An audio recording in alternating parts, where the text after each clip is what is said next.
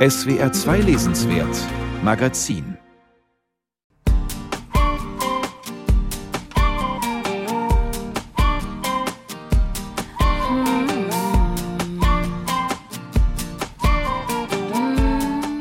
Willkommen zu einer Stunde mit neuen Büchern.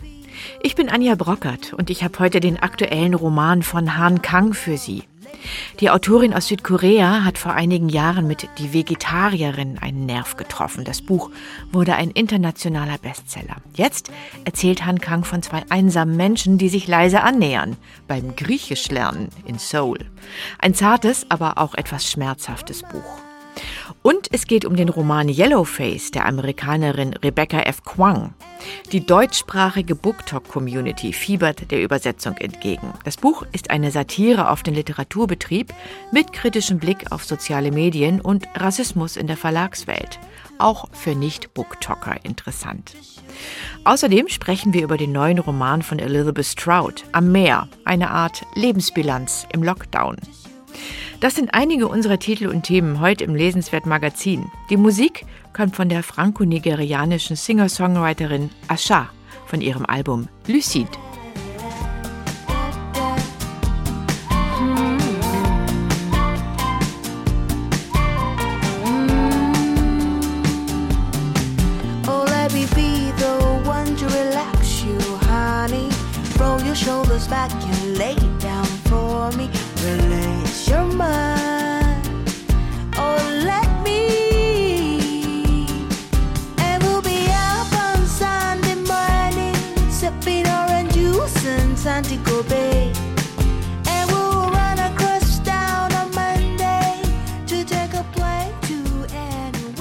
Griechisch-Stunden. So heißt der neue Roman der Südkoreanerin Han Kang. Eine ungewöhnliche Geschichte über eine Frau, die verstummt und einen Mann, der erblindet. In einem Kurs für Altgriechisch lernen sie sich kennen in Seoul. Zwei eingekapselte und die rettende Macht einer Sprache. Bekannt wurde Han Kang 2016 mit ihrem Roman über eine Frau, die sich immer radikaler weigert, Fleisch zu essen. Leichtgängig sind die Bücher dieser Autorin nicht. Sie schreibt oft über Gewaltbeziehungen in der Familie, aber auch über die Gewaltgeschichte des Staates Südkorea. Eine eigenwillige, kraftvolle literarische Stimme, SWR 2 Literaturredakteurin Katharina Borchert, stellt den neuen Roman vor. Können Griechischstunden heilsam wirken? Versperrte Seelentüren öffnen? Vor dem völligen Verstummen retten? Ja, das können sie. Zumindest im neuen Roman von Han Kang, Darin verliert eine Koreanerin ihre Sprache, kein Wort bringt sie mehr heraus. Ein Psychologe meint, es läge daran, dass ihre Mutter kürzlich gestorben sei und dass sie das Sorgerecht für ihren neunjährigen Sohn an ihren Ex-Mann abtreten musste. Doch so einfach ist es nicht. Still war die Erzählerin immer schon. Damals, als sie noch sprach, war ihre Stimme leise. Das lag nicht an ihren Stimmbändern und auch nicht an ihrer Lungenkapazität. Sie wollte einfach ihre Möglichkeiten nicht ausnutzen. Jeder Mensch füllt so viel Raum aus, wie es dem Volumen seines Körpers entspricht, aber die Stimme kann darüber hinausgehen. Sie jedoch wollte sich nie über ihre Grenzen hinweg ausbreiten. Auch Han Kang spricht selbst sehr leise. Wie schon in ihren früheren Büchern lotet sie in Griechischstunden Seelenleben aus, erzählt von Erschütterungen, belässt Kausalitäten aber stets im Ungefähren. Einen Druck, nach dem Erfolgsroman Die Vegetarierin etwas Marktgängiges schreiben zu müssen, spürt man an keiner Stelle. Griechischstunden ist vielmehr ein schwermütiges Buch, das millimeterweise von innerer Wandlung erzählt. Schon eine Weile verstummt, schreibt sich die Erzählerin geradezu intuitiv an einer Privatschule in Seoul für einen Altgriechischkurs ein. Vielleicht sind es die fremdartigen Buchstaben, die lösend wirken. Oder das Wissen, dass Altgriechisch längst verklungen ist, eine Sprache ohne Sprechen. Die Erzählerin selbst mag vor allem eine zwischen aktiv und passiv liegende altgriechische Grammatikstruktur, die Medium heißt und eine Handlung beschreibt, die vom Handelnden ausgeht und zugleich auf ihn zurückwirkt. Genau diese Erfahrung macht die Verstummte auch im Unterricht, der sie langsam wieder mit Worten in Kontakt bringt.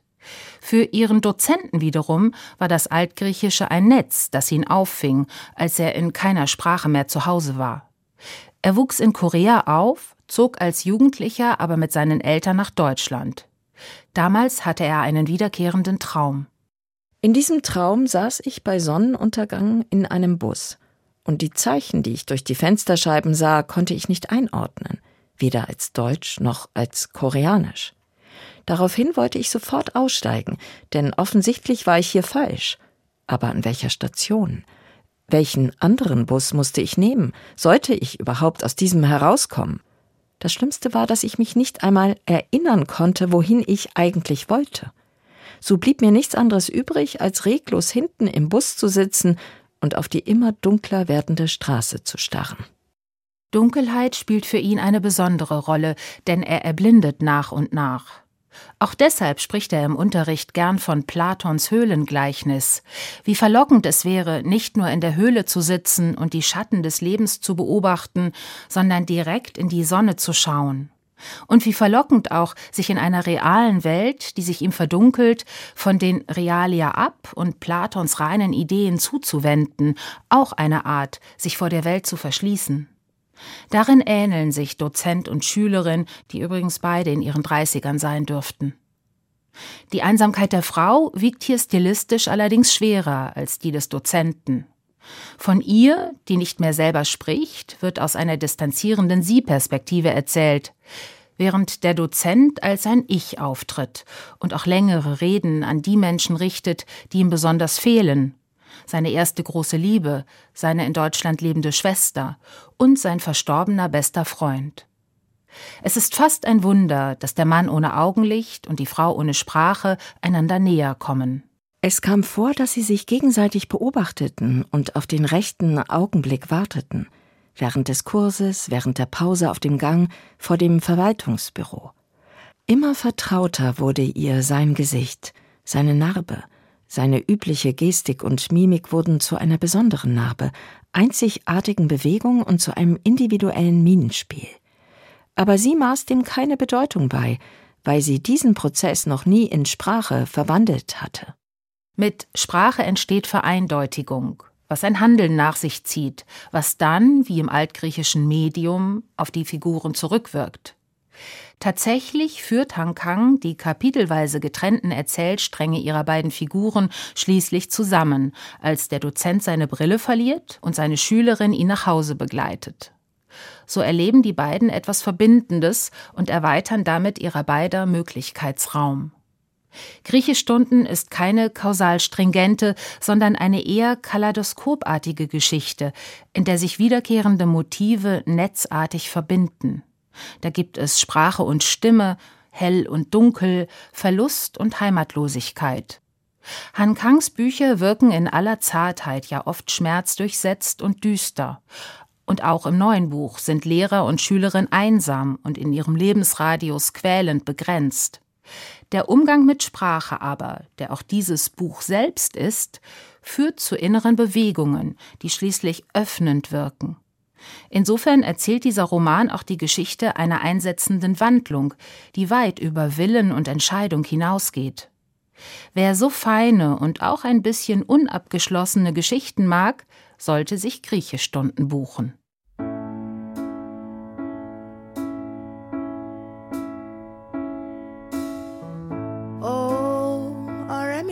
Katharina Borchardt war das über den neuen Roman von Han Kang, Griechischstunden aus dem Koreanischen von Ki Hyang Lee im Aufbauverlag erschienen.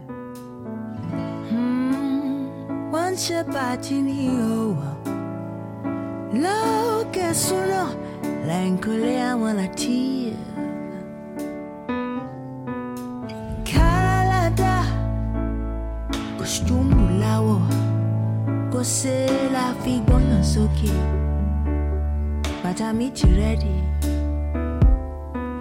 àǹkárá la dá kòṣùmù láwọ̀ kóṣe la fi gbọ́yàn sókè bàtà méjì rẹ́dì.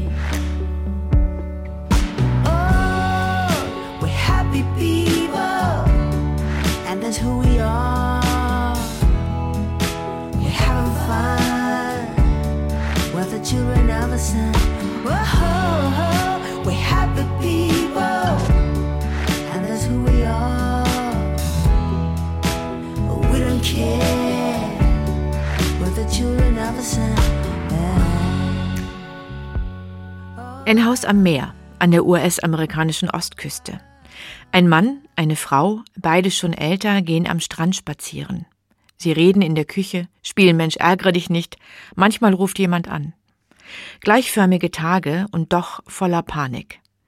Denn in ihrem neuen Roman Am Meer führt Elizabeth Stroud in die Anfangszeit der Pandemie, in den Lockdown und in die aufgewühlte Seelenlage ihrer Heldin, der Schriftstellerin Lucy Barton. Das Buch ist 2022 in den USA erschienen, jetzt gibt es die deutsche Übersetzung. Elizabeth Stroud ist eine vielfach ausgezeichnete Autorin, unter anderem mit dem Pulitzerpreis, und wie ihr dieser Roman gelungen ist, darüber spreche ich jetzt mit unserem Kritiker Eberhard Falke. Grüße Sie. Grüß Gott, Frau Brockert. Ja, Herr Falke. Elizabeth Stroud hat in vielen ihrer Bücher über den Kosmos der amerikanischen Kleinstadt geschrieben, mit vielen fein gezeichneten, auch amüsanten Figuren und ihren Untiefen.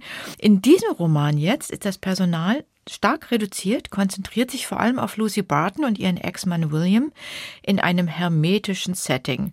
War das eine gute Entscheidung der Autorin? Ich muss sagen, ich war ein bisschen enttäuscht zunächst. Wie ging es Ihnen? Ja, wir haben natürlich diese Romane in Erinnerung, die ganze Kleinstadt äh, Panoramen mhm. mit ihrer Bevölkerung zeigen und die auch sehr abwechslungsreiche Schicksale und Geschehnisse uns vorführen. Das ist hier nun mal nicht der Fall, aber mich hat es trotzdem nicht enttäuscht, weil ich finde, dass äh, Elizabeth Stroud auch hier etwas macht, was sie eigentlich immer macht.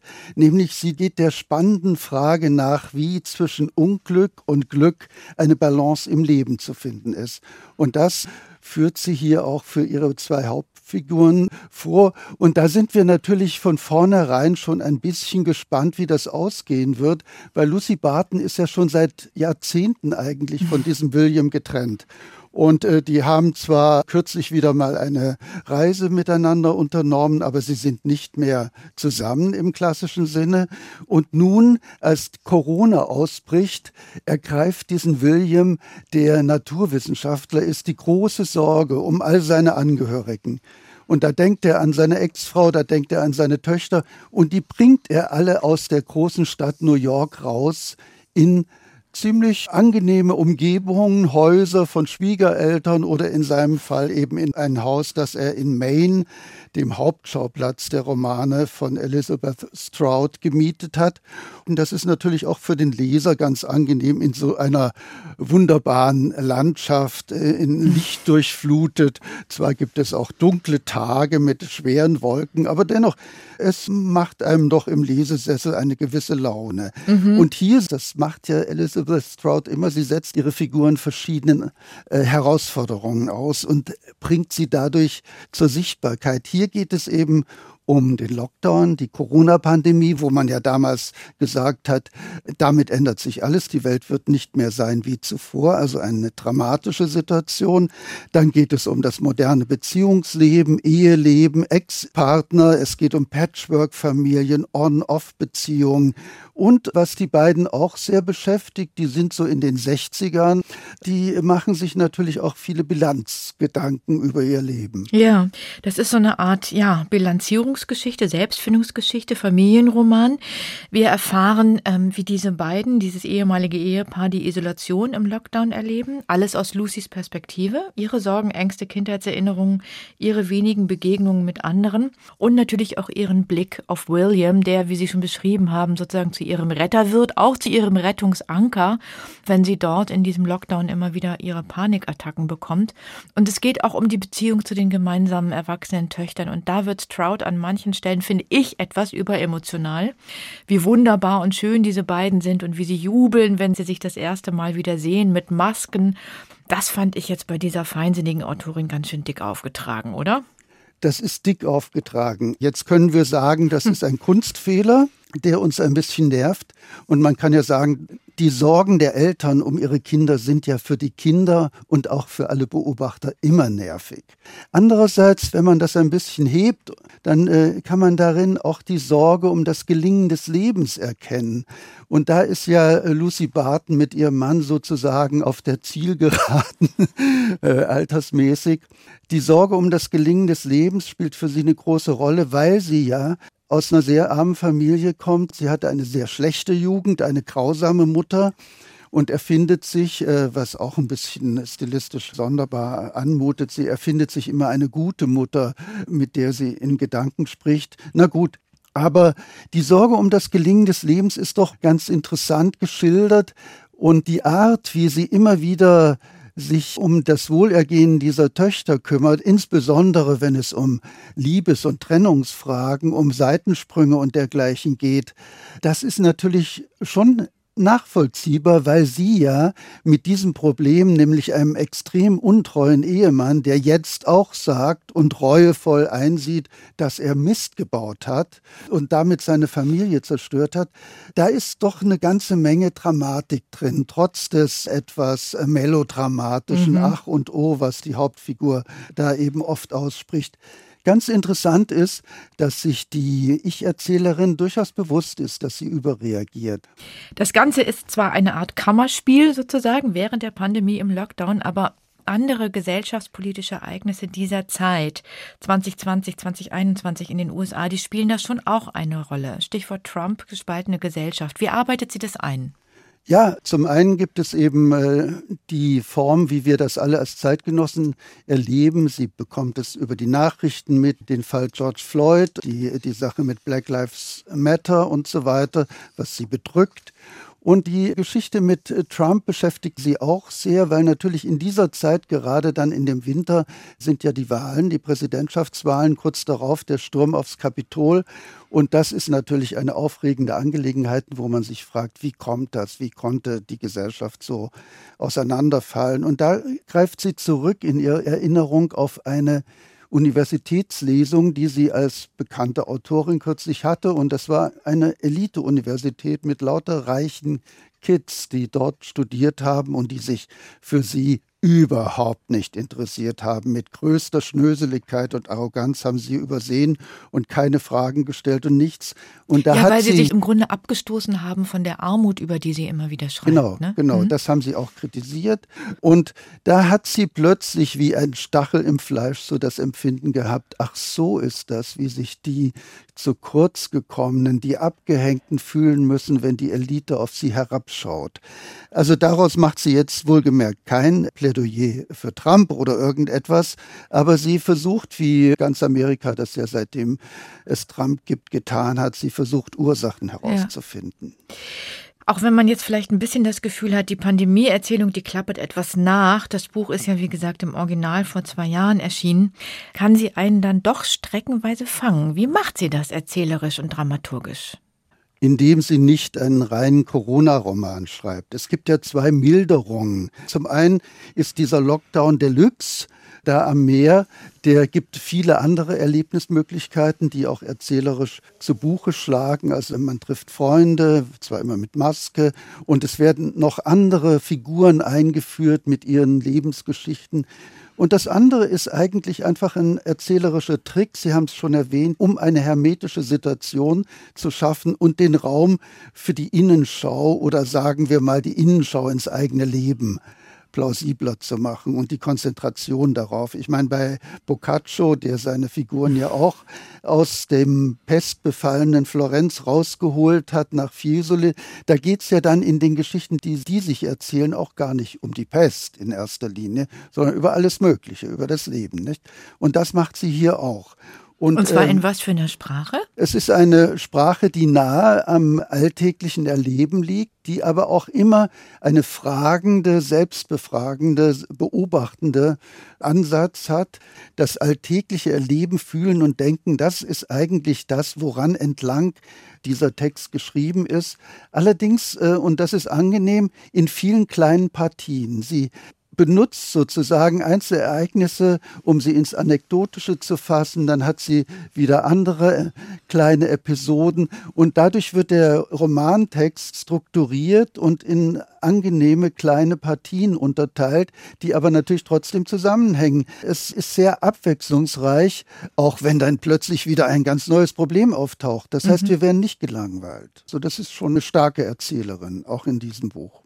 Am Meer heißt der Roman von Elizabeth Stroud, übersetzt von Sabine Roth, erschienen bei Luchterhand. Danke, Eberhard Falke, für das Gespräch. Ich danke Ihnen, Frau Brockert.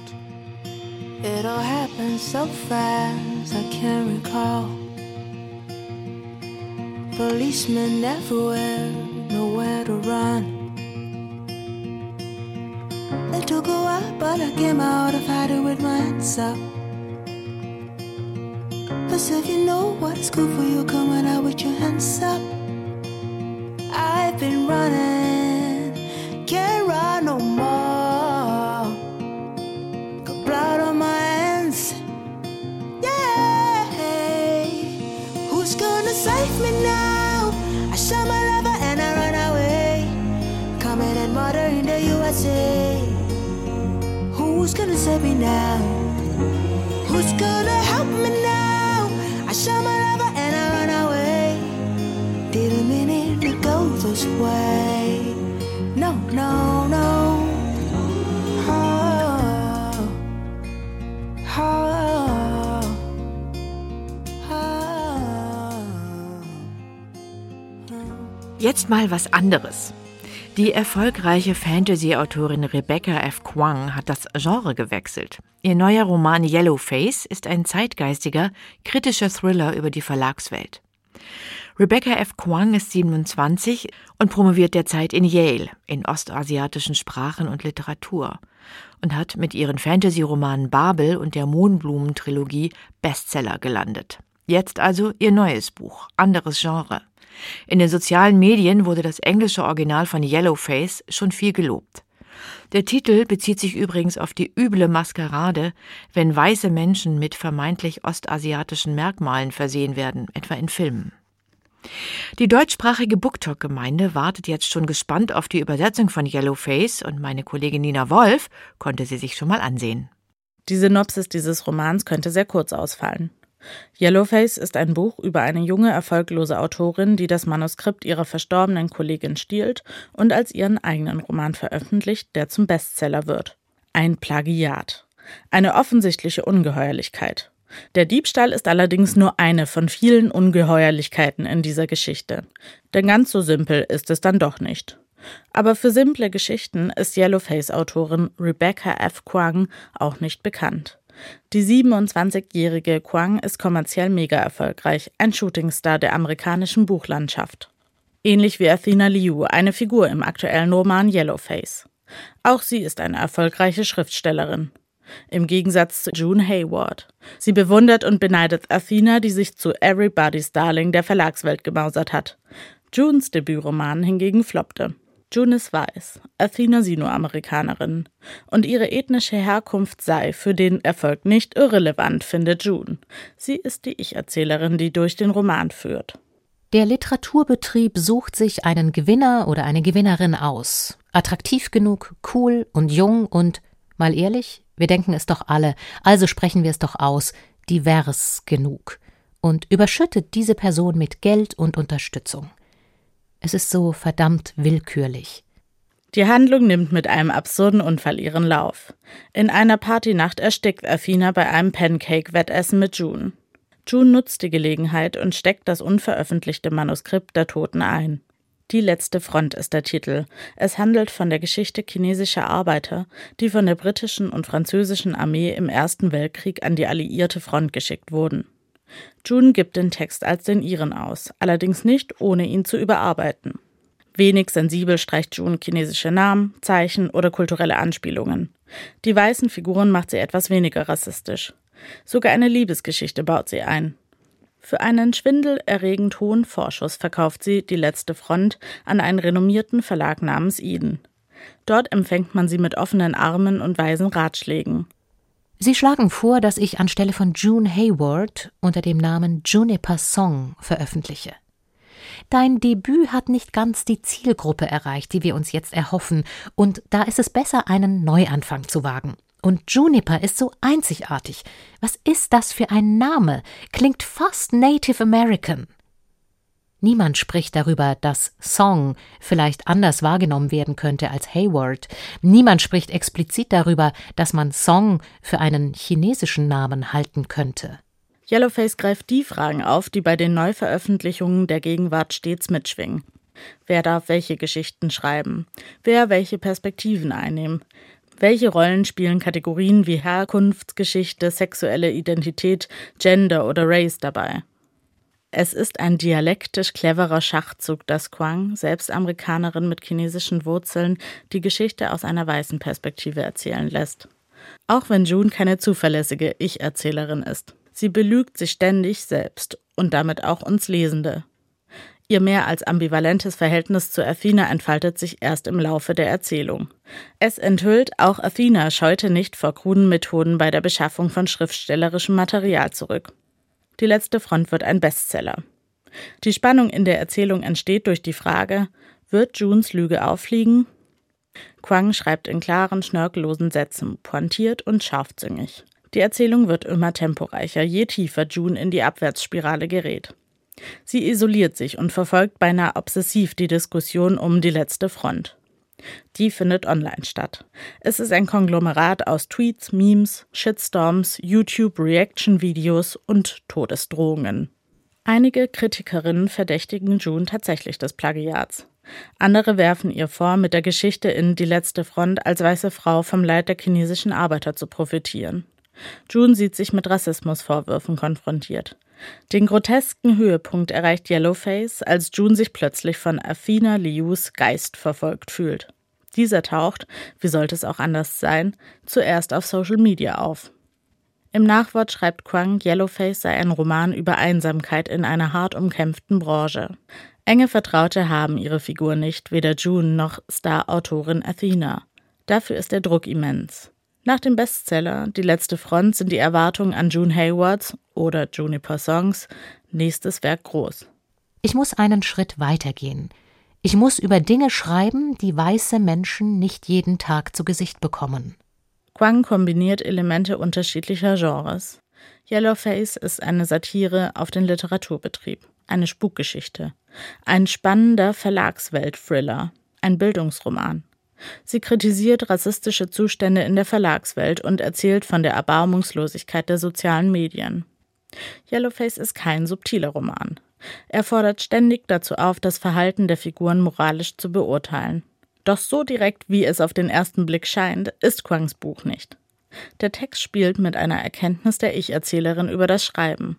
Die Wahrheit ist fließend. Man kann die Geschichte immer in eine andere Richtung drehen, immer Sand in das narrative Getriebe streuen. Das habe ich aus der ganzen Sache gelernt, wenn auch sonst nicht viel. Yellowface ist ein spannender, dynamischer Roman einer klugen Autorin über aktuelle Diskursthemen.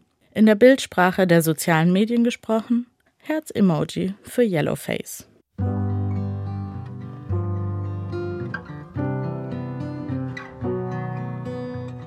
Nicht nur für Booktalker interessant. Rebecca F. Kwangs Roman Yellowface erscheint nächste Woche im Eichborn Verlag. Übersetzt hat ihn Jasmin Humburg. Das SWR 2 Lesenswert Magazin mit Urban Soul von Asha. Femimo heißt dieser Song.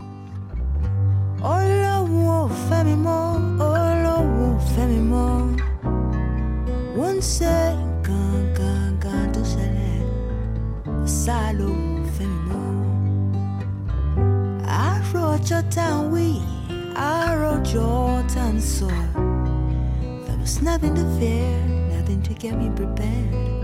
O sol looked louco, me lo mochema. Oh.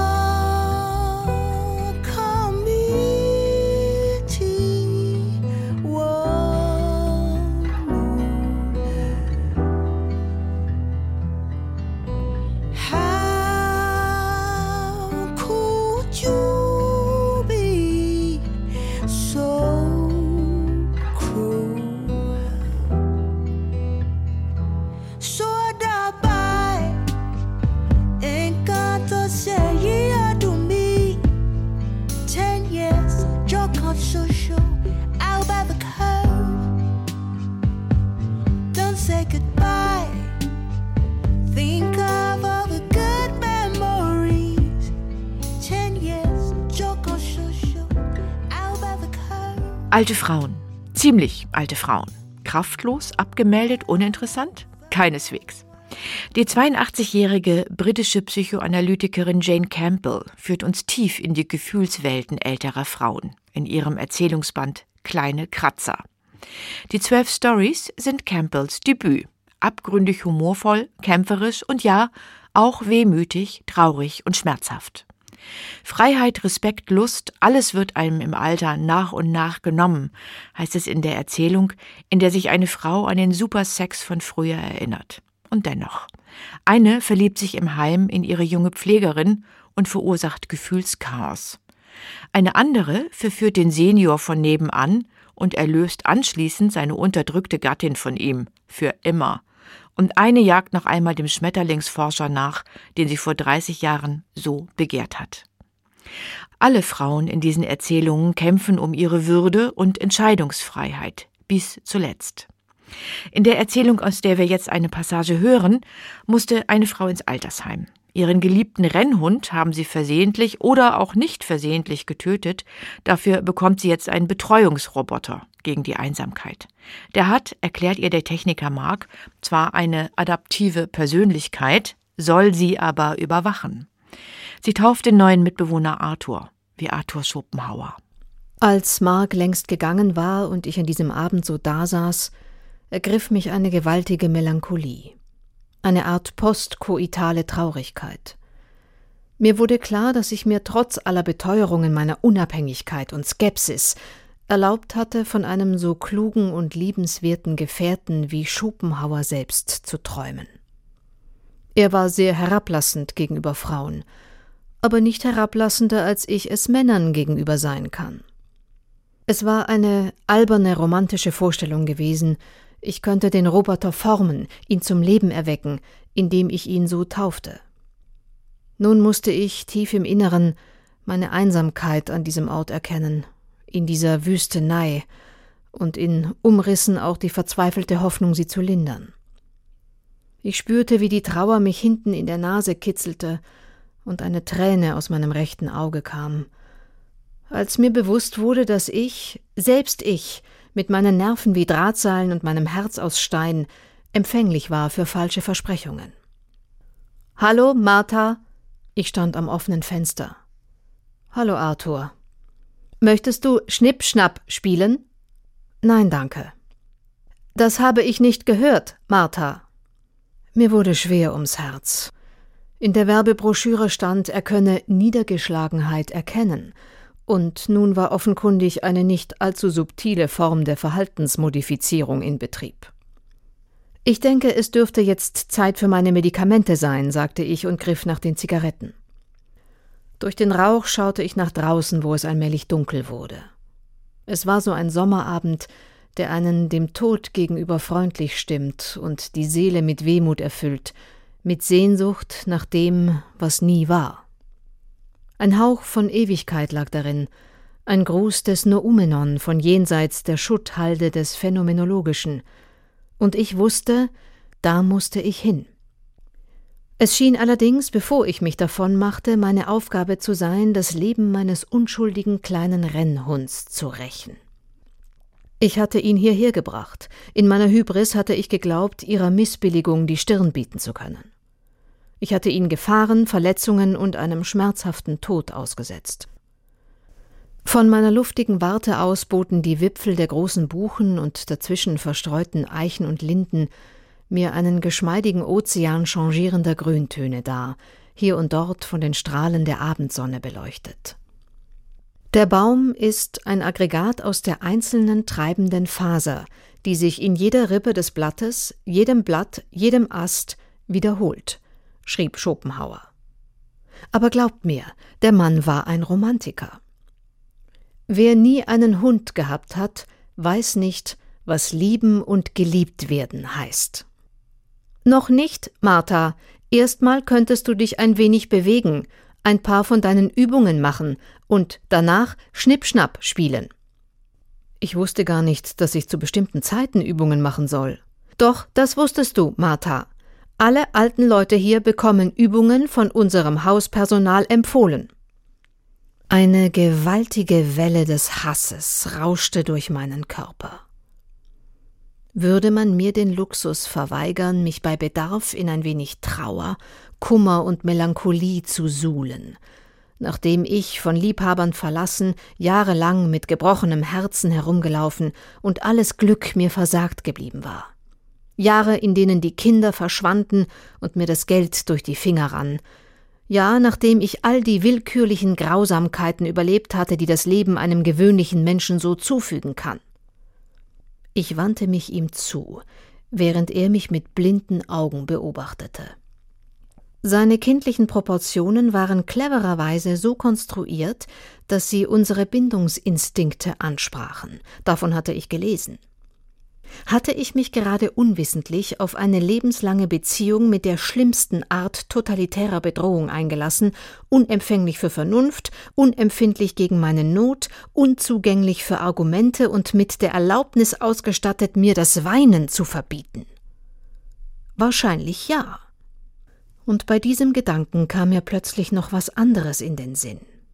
War es angesichts ihrer vermeintlich adaptiven Persönlichkeit möglich, dass wir die Roboter in unseren Interaktionen mit ihnen aller Freud zu einer grausigen Wiederholung der Beziehungen brachten, aus denen wir einst geflohen waren. Sollten wir jetzt, nachdem wir das stolze Alter von 70 plus erreicht und es geschafft hatten, uns aus jeder Menge unangenehmer Verbindungen zu befreien, allen Ernstes erneut mit jener seelenzersetzenden Erfahrung konfrontiert werden, allein mit einer Person im Raum zu sein, die uns weder sehen noch hören konnte und dennoch die Macht hatte, unser Verhalten zu bestimmen. Waren wir von den Erinnerungen an unsere abgelegten Beziehungen verfolgt, ja heimgesucht, womöglich dazu verdammt, die Qualen der Vergangenheit Prometheus gleich immer wieder zu durchleben. Ich könnte einen Spaziergang machen, sagte ich. Auf die Art kann ich mir auch etwas Bewegung verschaffen. Klar, Martha. Und du weißt, dass ich hier auf dich warte, wenn du zurückkommst.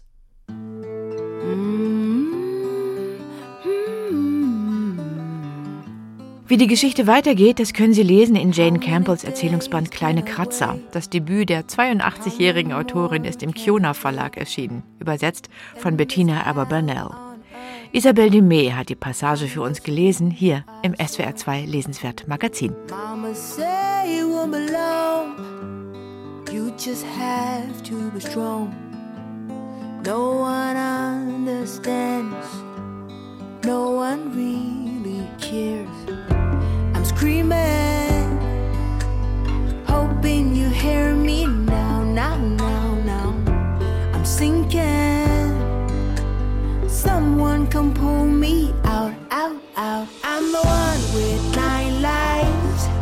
You only killed me three times. No surrender, no backing down. No, no more tears stuck in my eyes. Watch me go over the world. I am a star burning bright. Watch me go.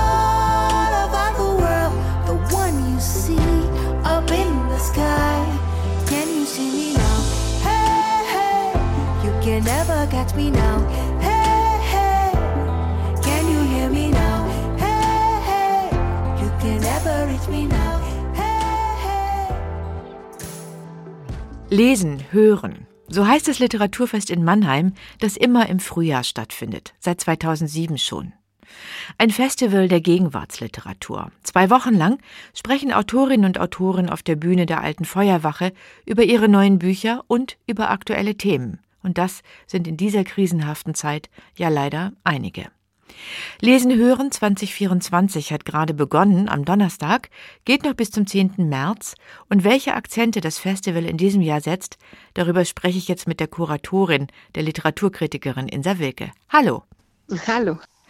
Ja, Frau Wilke, es sind wieder einige prominente Autorinnen und Autoren in diesem Jahr dabei bei Lesen hören. Monika Helfer kommt mit ihrem Roman über Frauenfreundschaft, Katja Riemann mit einem Buch über Menschen auf der Flucht, Moshtari Hilal mit einem Buch über Hässlichkeit. Aber insgesamt ist das Programm, wie mir scheint, noch politischer als in den vergangenen Jahren. Welche Themen waren Ihnen wichtig bei der Auswahl? Vielleicht weniger Themen als Stimmungen. Also wir hören immer sehr darauf, was uns selbst wichtig zu sein scheint im Moment, aber auch was an Stimmung aus dem Publikum zu uns geschwappt kommt. Wir haben eine recht enge Beziehung zum Publikum und darum kriegen wir das immer ganz gut mit. Und in diesem Jahr ist es natürlich das Gefühl einer Bedrohung durch die ganzen Konflikte in der Welt. Ukraine ganz nah, die Folgen, die dann die Aufrüstung auch hat hier im Land und aber natürlich auch die Konflikte in Nahost, die uns ne, direkt in der Planungszeit im Herbst direkt erwischt haben. Und darauf wollten wir natürlich reagieren. Wen haben Sie eingeladen zu den Themen? Meron Mendel wird kommen als jemand, der eben aus Israel kommt und gleichzeitig lange in Deutschland lebt, lange hier schon politische Bildungsarbeit macht und ein Buch geschrieben hat über ja die Art der Debatte über Israel in Deutschland. Wir wollten ihn also schon vor dem 7. Oktober damit einladen. Und dann haben wir Adania Schiebli eingeladen, die mit Eva Menasse kommt, die im Herbst auf der Buchmesse mit ihrem Buch Eine Nebensache ja so in mitten die Aktualitäten hineingeraten ist. Eigentlich sollte sie einen Preis bekommen. Dann gab es Vorwürfe gegen sie und wir wollten gerne, dass an diesem Abend über das Buch, das ich für wirklich ungewöhnlich literarisch halte, dass über dieses Buch gesprochen wird und sich das Publikum einen Eindruck verschaffen kann. Auch der Ukraine-Krieg wird Thema sein? Ja, das ist uns ganz wichtig, dieser Abend für die Ukraine, zur Ukraine. Da haben wir ein Buch dabei, das eine Französin herausgegeben hat, die Briefe von ukrainischen Frauen und Mädchen gesammelt hat, die quasi an die Welt außen, außerhalb des Krieges geschrieben haben. Und das Festival 2022, als der Krieg ausbrach bzw. Russland angegriffen hat, hat damals gerade angefangen. Wir haben also eine direkte Verbindung sozusagen zu den Vorgängen und uns ist ganz wichtig, die Menschen in der Ukraine nicht aus dem Blick zu lassen und darum ist dies auch ein Abend der Solidarität und ich hoffe, dass sehr viele Leute kommen. Was kann die Literatur, was können Autorinnen und Autoren leisten angesichts der aktuellen Krisen, was können vielleicht nur Sie leisten? Ich glaube, die emotionale Ebene ist ganz wichtig, die eine eigene Komplexität entwickelt und die man in Kunst und Kunstwerken anders erfahren kann und sich darum auch anders wiedergespielt findet, mit seinen Ängsten, mit seinem Lebensmut aber auch. Und gleichzeitig haben Kunstwerke, ob es nur literarische sind oder andere Formen, natürlich eine andere Art der Sprache, der Ausdrucksform. Und ich glaube, das hilft uns in der momentanen Situation, wo die Sprache auch so merkwürdig eingeengt wird und man merkt, man muss sich wieder ein bisschen wappnen gegen bestimmte Rhetoriken, die immer ein Interesse verfolgen. Und ich glaube, Kunstwerke sind immer erstmal in erster Linie bei sich und das hilft uns auch zu uns zu kommen als Leserinnen und Leser. Jetzt könnte ich mir vorstellen, dass manch einer eher den Wunsch nach Ablenkung von den Krisen und nach Unterhaltung vielleicht auch verspürt, als nach einem schweren politischen Programm. Liegen Sie da richtig mit Ihrer Ausrichtung? Also die Vorverkaufszahlen sagen ja, wir hatten enorm großen Zulauf diesmal. Und außerdem, glaube ich, hat unser Publikum verstanden, dass Unterhaltung, Ablenkung und sich mit schwierigen Fragen zu beschäftigen nicht unbedingt sich ausschließen muss. Also Unterhaltung, was heißt das eigentlich? Das heißt ja nicht, dass man irgendwie da sitzt und sich vor Lachen auf die Schenkel klopft. Solche Abende haben wir, glaube ich, auch dabei. Aber es heißt ja erstmal, dass man auch ein Gefühl der Gemeinschaftserfahrung macht, dass man sich gegenwärtig macht, indem man ganz aufmerksam wird, indem man ganz mit Interesse Menschen auf der Bühne folgt oder eben dem, was sie erzählen. Und ich glaube, es ist immer so ein Missverständnis, dass Unterhaltung und Ablenkung bedeutet, dass man quasi weggelenkt wird von den Problemen der Welt. Das gibt es natürlich auch und das halte ich auch für sehr wichtig. Aber ich glaube, man kann es tatsächlich gerade auch in der Beschäftigung damit finden, gerade auch in Momenten, wo man merkt, man kann trotzdem gemeinsam lachen, weil komische Momente entstehen. Haben Sie noch eine Empfehlung für uns für die nächsten Tage? Ja, unbedingt. Wir haben nämlich diesmal einen Gast aus Südkorea. Und zwar ist das Bora Chung, die Autorin, die ein unglaublich komisches, sehr tolles literarisches Buch geschrieben hat mit Erzählungen. Und die setzen wir zusammen mit Barbie Markovic, die einen rasanten, eigentlich einen Comic in Prosaform geschrieben hat. Und ich bin unglaublich gespannt, wie die beiden miteinander sprechen werden. Findet statt am Samstag, dem 9. März. Das Mannheimer Literaturfest Lesen Hören 2024 geht noch bis zum 10. März in der Alten Feuerwache in Mannheim. Ich habe mit der Kuratorin Insa Wilke über das Programm gesprochen. Vielen Dank. Danke Ihnen. 365 days a year, I give you all my love. Mm. I do what a good wife should do.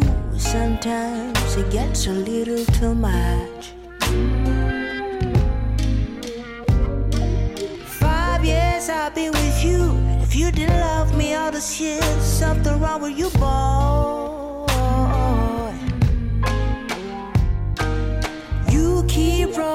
Street, making all them little kids ignoring me.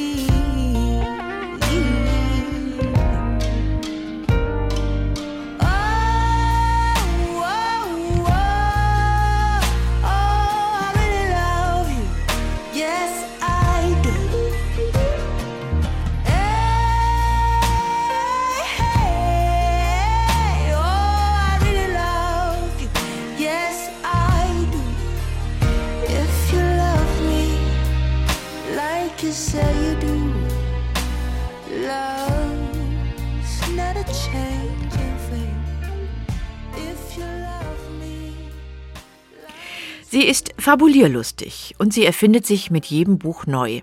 Die rumänisch-schweizerische Schriftstellerin Dana Grigorca. Sie hat einen Schelmenroman geschrieben, wandelte in einer Novelle auf Tschechows Spuren und ließ in einem Vampirroman Dracula im postkommunistischen Rumänien wieder auferstehen. Soweit, so verschieden, aber immer greift Gegorgia Fragen zur Ästhetik und Politik auf und ihre Bücher sind originell und unterhaltsam.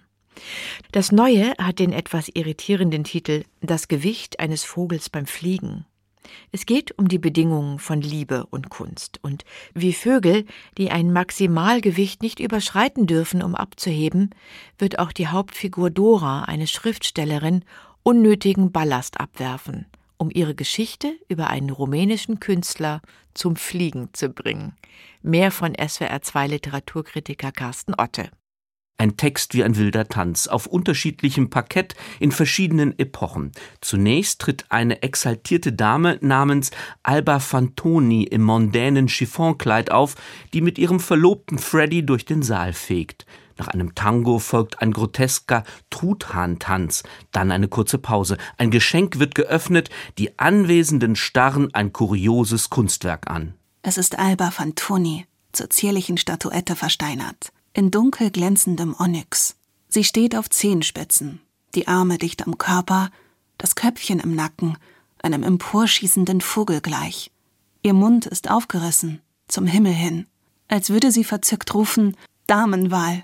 Nach dem rasanten Romaneinstieg folgt ein Szenenwechsel. Wir befinden uns in der Gegenwart. Es gibt Mobilfunk. Die Schriftstellerin Dora, ihr Sohn Loris und das Kindermädchen Macedonia reisen mit dem Zug nach Santa Margarita in Ligurien. In dem schönen Badeort will Dora die Geschichte des Bildhauers Konstantin Aves niederschreiben, der einst nicht nur die geheimnisvolle Vogelstatuette, sondern auch andere Werke geschaffen hat, die für Diskussionen sorgten. Für Dora ist dieser Mann eine passende Projektionsfläche, scheint er doch ein freieres, zumindest aber ein ungebundenes Künstlerleben zu führen. Kaum hat sich Dora im vornehmen Hotel eingerichtet, vermeldet ihr Handy eine Nachricht vom geliebten Regis. Doch die Autorin will sich nicht stören lassen, notfalls das Telefon im Zimmersafe einsperren. Nur gelegentlich würde sie an ihn denken. Beim Schreiben. Sehnsüchtig. Mit dem Sehnsuchtsmotiv geht die Reise wieder zurück in die Roaring Twenties. Der in Paris lebende Künstler Konstantin Avis fährt 1926 per Schiff in die Vereinigten Staaten und bekommt es noch im Hafen mit der Zollbürokratie zu tun. Die Kontrolleure wollen einen Bronzevogel in seinem Gepäck nicht als Kunstwerk anerkennen. Sie halten das Objekt für Manufakturware, die es zu verzollen gilt. Das Argument der Beamten, die behauptete Ähnlichkeit mit einem Vogel sei nicht erkennbar, es handle sich lediglich um ein Stück Metall. Der Künstler erklärt zwar, er habe den Flug eines Vogels dargestellt, aber auf solche Spitzfindigkeiten wollen sich die Hüter des Gesetzes nicht einlassen. Die Bronzefigur wird so lange beschlagnahmt, bis die Zollgebühren gezahlt sind. Womit wir schon bei einem Kernthema des Romans sind. Worin besteht das Wesen der Kunst? Wo verläuft die Grenze zwischen Gegenständen des Alltags und Objekten, die nach ästhetischen Prinzipien geformt sind? Der New Yorker Fall ist historisch verbrieft und erinnert an den rumänisch-französischen Bildhauer Konstantin Brancusch, der einen ähnlichen Streit mit den amerikanischen Zollbehörden gerichtlich klären ließ. Die Geschichte des Romans aber zielt noch auf ganz andere Merkmale und Motive der Kunst ab, womit Grigorchas Roman wieder in die Welt der Schriftstellerin springt. Das Schreiben ging ihr leicht von der Hand. Wörter flogen ihr zu, Sätze, Rhythmen. Sie schrieb sich in einen Rausch. Ein schneller Tanz, in heimlicher Freude über ihre Allmacht, jeden Akkord und auch jeden Schritt in diesem Raum vorherbestimmt zu haben. Dora genießt die literarische und lebensweltliche Freiheit, auch weil sie um die harte Konkurrenz von Mutterschaft und Schriftstellerei weiß. Sie kennt die ökonomischen Herausforderungen ihres Berufs sehr genau. In Ligurien ist sie nur dank eines Stipendiums. So spiegelt sich die fiktive Autorin in ihrer Künstlerfigur Konstantin, der sich ebenfalls mit finanziellen Problemen und der Frage herumplagt, ob er schnell mal eine Figur aus Pappmaché für eine Filmproduktion herstellen soll, obwohl er solche Auftragsarbeiten ablehnt. In der Schmonzette mit dem Arbeitstitel Damenwahl soll die legendäre Schauspielerin Alba Fantoni nach einer abgeschmackten Tanzszene zu Stein erstarren. Allmählich erschließen sich also die Hintergründe des Romananfangs. Der Regisseur des zweifelhaften Streifens sucht nun dringend einen Bildhauer, der ein Objekt herstellen kann, das die versteinerte Fantoni darstellt. Konstantin Aves lässt sich auf das Geschäft ein. Der Künstler ist sogar stolz auf sein Werk aus Pappmaché, das wie ein echter Achatstein aussieht und durchaus Ähnlichkeiten mit der Schauspielerin aufweist. Bester Laune besucht er das Filmset, um dort zu erfahren, dass die Stummfilmdiva gar nicht mehr vor der Kamera steht, sondern vom Tonfilmregisseur kurzerhand abserviert worden ist. Konstantin kann es nicht fassen, dass alle außer ihm Bescheid wissen, sogar ein, wie es im Text heißt, Servierfräulein mit schriller Stimme. Ihre Zeit ist abgelaufen, wenn Sie verstehen, was ich meine. Dana Grigorcia weiß die fehlenden Puzzlesteine der Erzählung im richtigen Moment ins Romanmosaik einzusetzen. Die Handlungsstränge, zwischen denen 100 Jahre liegen, werden dabei im Verlauf des Romans so eng miteinander verknüpft, dass die Zeit dazwischen durch die geschickte Komposition zu verschwinden scheint. Eingeführte Metaphern tauchen in verwandelter Form immer wieder auf. Grigorcia verbindet Vergangenheit und Gegenwart durch signifikante Tiermotive oder mittels eines prächtigen Vorhangs, der durch die Zeiten flattert. Dana Grigorcia hat einen Roman über die Bedingungen der Möglichkeit von Liebe und Kunst geschrieben und ganz nebenbei ein äußerst passendes Bild für die volatile Arbeit als Schriftstellerin gefunden. Das Gewicht eines Vogels beim Fliegen lässt sich auch als Essay lesen, der undogmatisch über weibliche und männliche Kunstideale nachdenkt, der aktuelle Diskurse im Kulturbetrieb auf sehr amüsante Weise aufgreift und sie mit den Mitteln der Literatur unterläuft.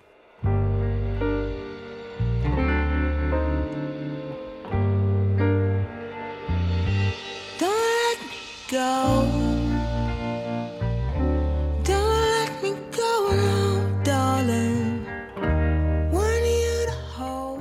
Dana Grigorcias Roman Das Gewicht eines Vogels beim Fliegen erscheint nächste Woche im Penguin Verlag.